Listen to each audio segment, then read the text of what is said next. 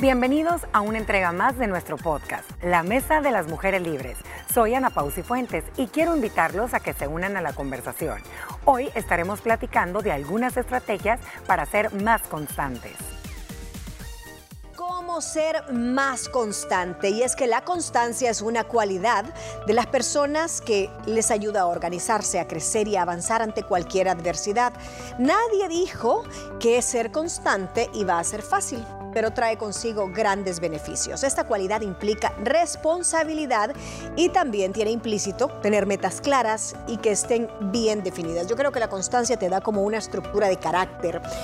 ¿Cuál es la diferencia para ustedes entre ser constante y ser disciplinada, chicas? Uf, es una pregunta difícil, porque creo que van de la mano, ¿verdad? Eh, la disciplina es necesaria para ser constante. Entonces creo que es como, como un requisito, un ingrediente necesario para poderte volver alguien constante, el esfuerzo, el forzarte muchas veces a hacer cosas que no te salen natural, que querés cumplir, pero que motivación no tenés. ¿Y tú, Ana? Ay, qué buen tema, Disciplina, constancia van de la mano, ¿qué va primero? Antes de esas dos, tiene que haber un compromiso. Sí, un compromiso conmigo mismo para que de ahí pueda eh, comenzar, no una disciplina, yo creería que primero tengo que ser constante para que se me cree un hábito y llegue a ser una disciplina. En mi caso, yo te hablo como Ana Pau. ¿Por qué? Yo me hago un compromiso con cierta actividad que me cuesta. Vamos a hablar en el deporte. Aquellas personas, ahorita viene un año nuevo, primero Dios en un mes, entonces siempre todo mundo lo primero que pone es quiero cambiar mi cuerpo, quiero comer mejor, bla, bla. Tienes primero, yo creería, que hacerte un compromiso contigo mismo ese compromiso. Normalmente uno sabe cuando se está autoengañando, ¿va? porque se pone también unas metas y somos de verdad de respuesta inmediata, queremos ver el cambio así. Después de tener eh, ese compromiso. que ya lo tienes bien mapeado, eh, viene, entra aquí la parte de la constancia, que voy a empezar todos los días con un poquito, con un, voy a ser constante todos los días, voy a caminar 30 minutos diarios. Uy, me voy a ir un, día, me voy por un lado, pero regreso, soy constante de la constancia me está llegando la disciplina, porque le estoy agarrando ese saborcito.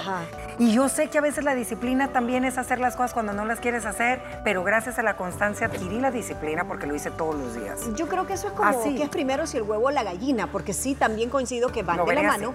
Podría ser que primero vaya la constancia desde el momento, desde el punto de vista como tú lo estás enfocando, yo lo veo más como, y coincido con eso, y qué bueno que lo pones sobre la mesa, primero va un compromiso, porque si no tenés el compromiso ah, y la gana de dar ese paso, no tenés nada. Pero en mi caso yo diría que soy constante con un hábito, o sea, todos los días yo me levanto con esa constancia a las 7 de la mañana para ir a hacer mi meditación o mi clase de yoga. Y eso me genera una persona con disciplina. Eh, pero también tu enfoque me parece, me parece válido. Sí, yo creo que lo, primero es saber qué querés, sí. ese un único objetivo, decir, ok, lo voy a hacer, ahí viene el compromiso. Luego, si usted es em, persona de rutina, de pronto, como dice Ana Pao, viene primero la constancia y después se le hace disciplina. Pero a mucha gente no se le da. Entonces, por él, yo me considero que soy del otro lado. Yo primero me tengo que disciplinar, o sea, exigirme para yo ser constante en yo igual. Pero para poderte exigir y para poder crear esa disciplina tiene que haber una constancia para haberte generado ese hábito. Porque un hábito de querer eh, ponerte un compromiso es algo que tú no lo tienes y que te va a costar. Entonces tuviste que haberlo, tienes que hacerlo. Eh, repetitivas varias veces, consecutivas para que se cree una disciplina que te lleva al hábito.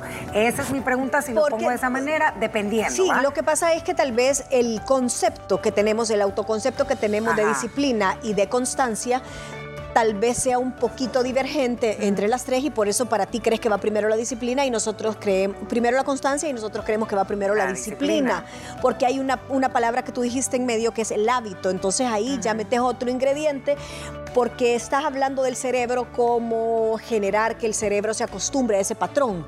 Entonces nos cuesta ser constantes o nos cuesta ser disciplinados cuando el cerebro empieza desde negativo. No, es que no me gusta, es que me cuesta levantarse, es que tengo que, hasta que va forzando al cerebro a que lo haga de manera autómata.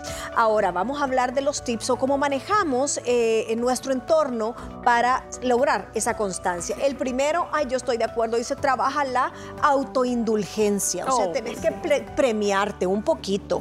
Y por poquito. Usted no se vaya a premiar de aquí a un año. Voy a bajar de peso y voy a estar en la vida fitness, pero allá por noviembre del 2023 me voy a premiar. No. Usted tiene que premiarse semanalmente. Todos los días, no me queda. Todos los días. Y el premio es ser no constante. Es que mira, somos de verdad indulgentes a veces con todo el mundo, menos con nosotros mismos. Y esto no es de, ay, voy a ser indulgente y si estoy en un plan de adelgazamiento es que todos los días me voy a comer un chocolate. No, pero no sea tan duro si rompe esa dieta. Eh, háblese bien en positivo, quiérase y no seamos tan autocríticos. Pero aquí en todo este tema que que estamos desarrollando suena fácil y no lo es. Y usted que nos está viendo, nos está escuchando decir, ay, pero si yo siempre fallo y me frustro. De, o sea, tranquilo, no diga no puedo, no digo soy mala o no sirvo. Sobre todo que no es un, dicen que no es una una línea recta el proceso. Claro, es que por eso, y lo dijo Gina y lo hemos dicho las tres, por eso cuando uno hace un compromiso con uno mismo, tienes que plantearte metas reales, porque a veces nos planteamos metas que están que van a ser alcanzables, pero al año, ¿me entiendes? A lo mejor va a ser todo un proceso. Pero ¿qué es lo que pasa? Que cuando uno se pone metas reales, en este caso del deporte, de una buena alimentación, de dejar un vicio, avanzaste cinco días, es un logro para ti, vale la pena, ¿me entiendes? O sea, date, tu premio. Date tu premio. Celebrar. Fueron cinco días que para ti nunca los habías alcanzado, eh, no querer esperar a ver ese resultado final en un mes. Exacto. ¿Me entiendes? Entonces... El segundo, y tiene un poquito que ver con lo que hemos estado hablando, es fíjate un objetivo que sea realista y específico. Miren, dice que, dicen que esto es igual como cuando usted le va a pedir a Dios algo. O sea, Dios ya sabe qué es lo que usted quiere, pero usted tiene que decirle, quiero esto con tal y tal especificación. Usted tiene que ponerse metas. Ay, quiero bajar de peso. No. Y va, no nos vayamos por las metas banales, porque bajar de peso es como que la primero. Alguien que está en una adicción, alguien que tiene años luchando con la drogadicción, luchando con el juego, luchando con eh, pornografía. Estas personas también tienen objetivos que tienen que ser alcanzados casi que cada 24 horas, igual que un alcohólico anónimo, que la lucha es 24 cada 24 horas. Fíjate que qué padre que tocas el dar otro tipo de ejemplos porque normalmente nos vamos al tema alimenticio. ¿Cuántas personas eh, quieren construir su casita y a veces malamente queremos empezar por el techo y no por los cimientos. Entonces ahí también es donde le tenemos que echar coco y marcarnos los objetivos paso a paso. Quiero una casita o quiero construir X cosita por donde tengo, me quiero hacer de mi carro, quiero terminar de pagar un crédito que debo. Desde hace dos años, ok, trázate dos opciones siempre, no te quedes con una. Si el camino A no te lleva, prueba por el B y también van a ver un C. Sí, y yo a eso le, agregaría lo que ustedes dicen. Em, empezar a corto plazo, porque a veces nos quedamos con aquella gran meta, pero no sabemos cómo llegar. Y entonces, ¿qué viene? Caes, tiras la toalla y dices, no, es que yo no sé, esto está muy difícil. Claro, porque no te hiciste un plan, pero podés hacerte, ponerte fechas límites o deadlines, ¿no? Da una semana, ¿qué voy a hacer para conseguir esto? Y luego que paso esta etapa, ¿qué viene después? Claro. Porque es mucho más fácil visualizar. Sí. Y eh, como me gusta que todas las los tips van como llevando una correlación, porque el número tres dice, fragmenta el proceso. Mm. O sea, es construir como tú decís, primero los cimientos, después voy a armar las paredes, después voy a poner el techo y no vas a empezar comprando los muebles. Entonces, cada proceso, usted fíjese la, la meta que sea alcanzable, realista, al final tenga la visualizada como su objetivo. Pero ¿cómo va a llegar a ese objetivo?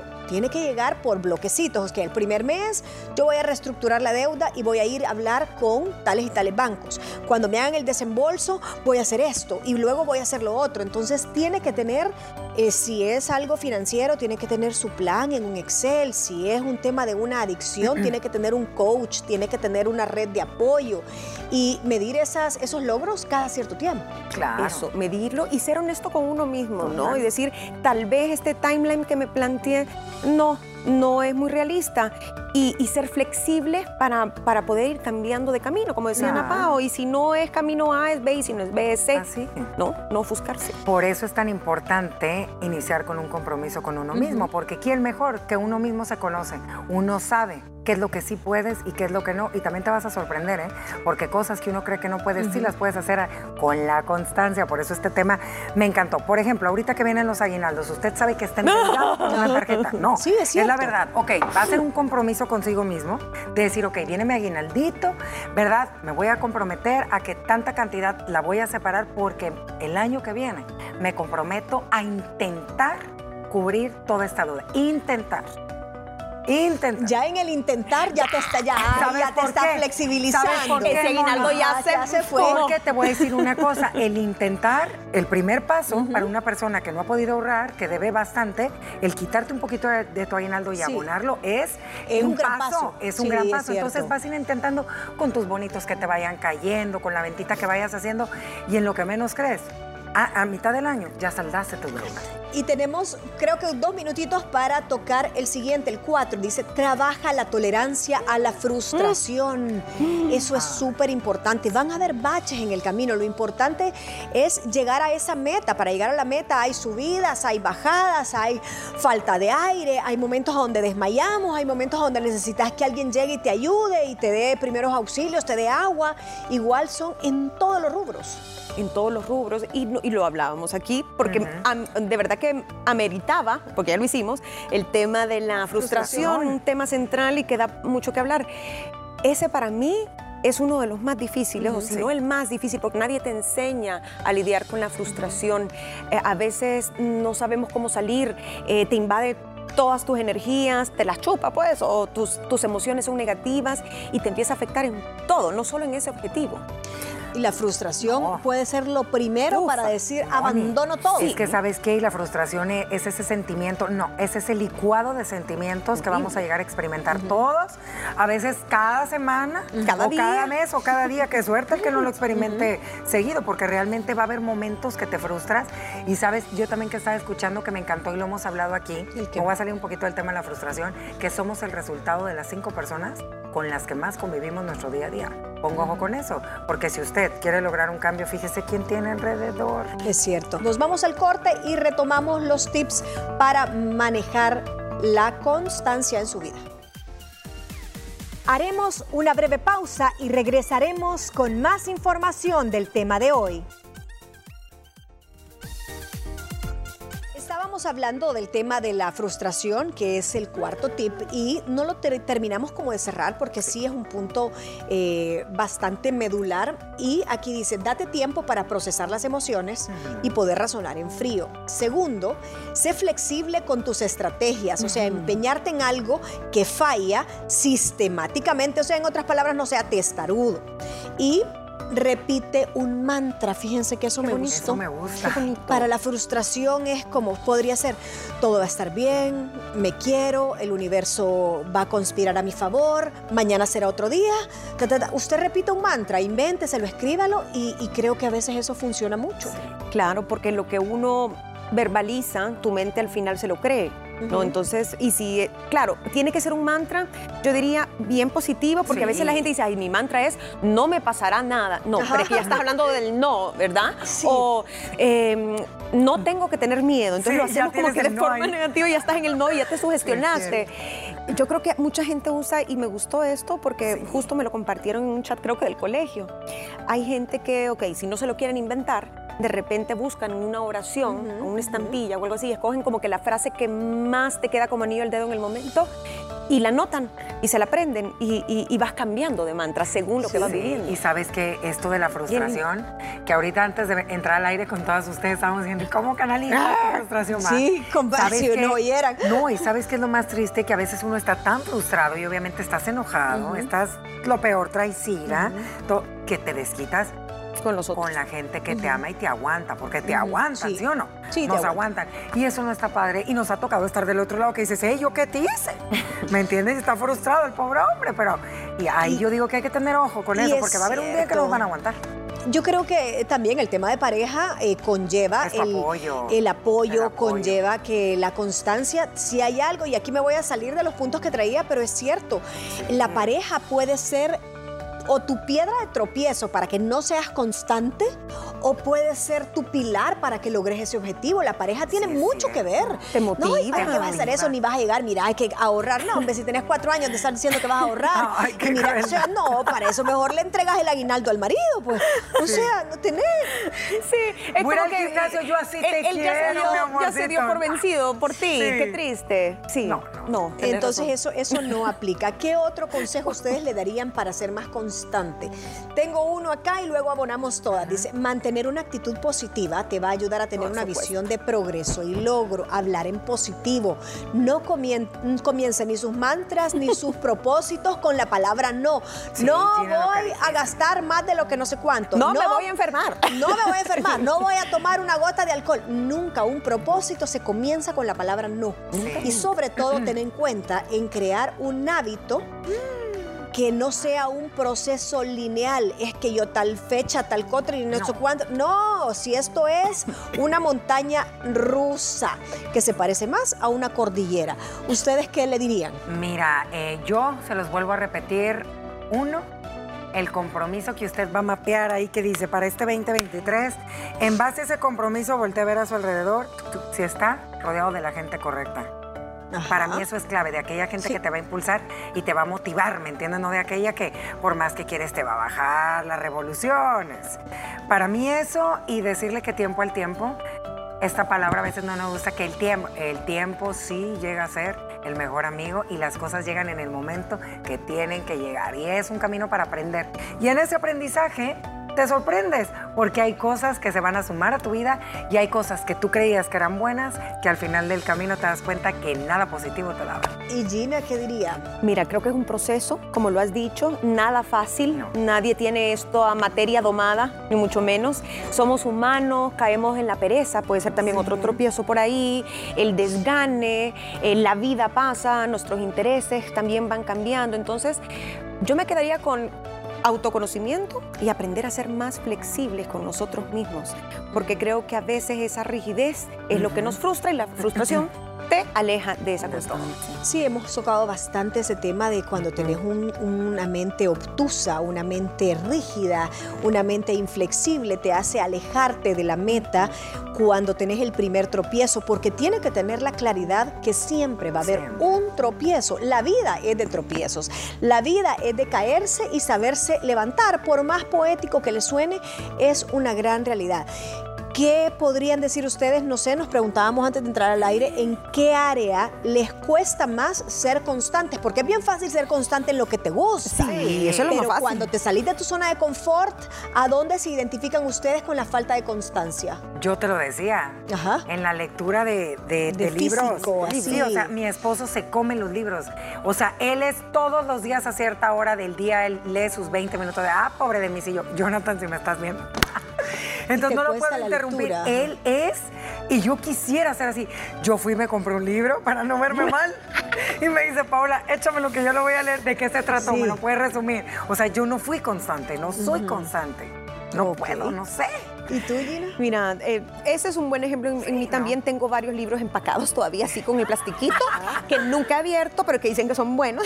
Que a ella le que gusta el olor. Sí. Ahí verlos. No sé, no soy constante a veces en cuando me pongo objetivos, em, tal vez como de crecimiento personal, como, ay, Gina, aumenta tu paciencia, o no reacciones demasiado a ciertas circunstancias que, que, son espinosas para mí, que no me gustan, ahí me pierdo.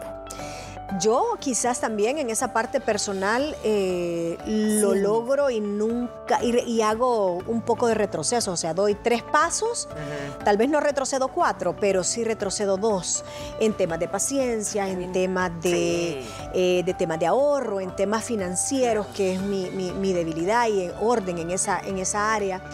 Y en la parte de los estudios, yo hubiese querido ser constante en el estudio diario. A mí me lo decían, si todos los días estudias un poquito, cuando llegue el momento del examen, no te va a costar. Y yo era de las que me preparaba para parciales o para exámenes X días antes.